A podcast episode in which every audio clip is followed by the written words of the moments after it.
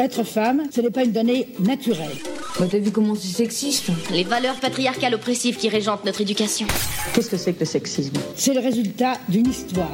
Tout le monde a sa définition du féminisme. On peut plus rien dire.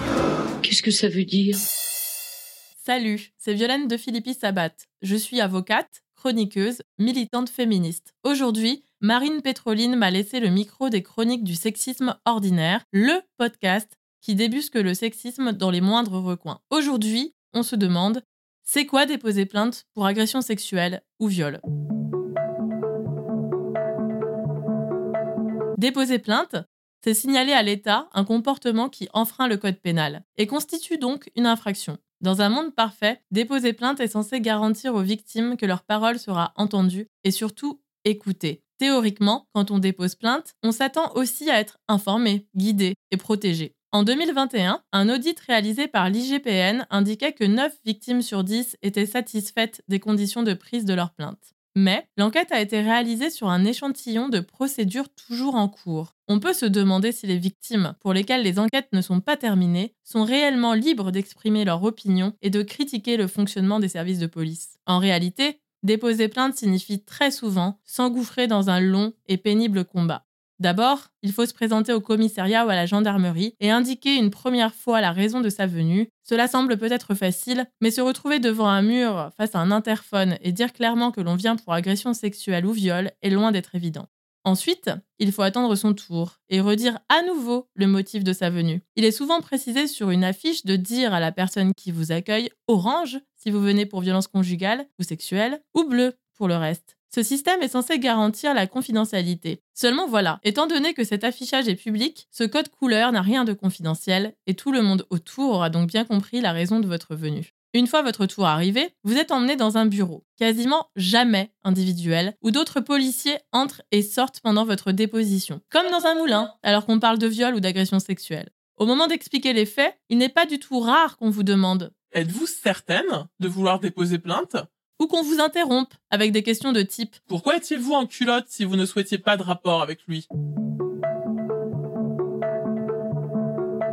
Quasiment jamais, on ne vous indique que vous avez droit à une ou un avocat pour vous accompagner lors du dépôt de plainte. Ensuite, vous repartez seul. Vous venez de faire le récit d'un des moments les plus horribles de votre vie et hop, on vous dit de rentrer chez vous. Puis de longs mois s'écoulent sans que vous n'ayez aucune nouvelle. Rien, le vide. Parfois la police perd la plainte et vous, vous devez revenir. Souvent, la police ne vous rappelle pas. C'est ce qui amène des femmes à se suicider en désespoir de cause, comme cela a été le cas d'Océane en 2022, qui après son dépôt de plainte pour viol n'a jamais eu de nouvelles et s'est donné la mort. Parfois, on vous rappelle et on vous dit Demain à 14h, il faut venir pour une confrontation. Votre emploi du temps votre travail, votre santé mentale. La plupart du temps, la police s'en fiche. Vous devez venir tel jour, à telle heure. C'est comme ça.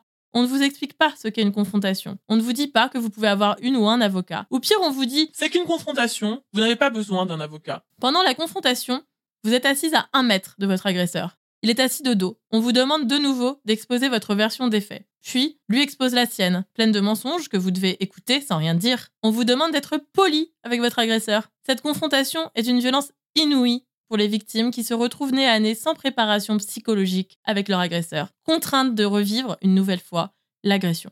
Même en présence d'une ou d'un avocat, les questions sont brutales. J'ai le souvenir d'un cas où je m'étais interposée. La policière a répondu Vous trouvez que je la brusque?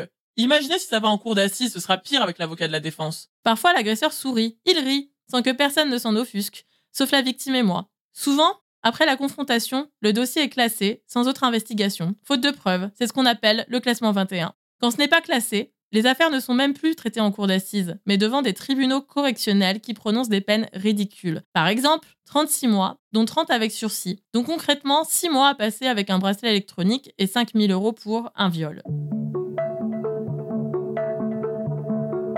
Pour résumer, à la question faut-il déposer plainte? Je réponds c'est une possibilité, mais pas une obligation. Déposer plainte est effectivement un acte courageux qui permet de rentrer dans les statistiques et de donner un nom au service de police qui permettra peut-être, en cas de récidive, de recouper les affaires. Mais en aucun cas, déposer plainte est synonyme d'une bonne prise en charge. Notre système judiciaire actuel est totalement défaillant à aider les victimes.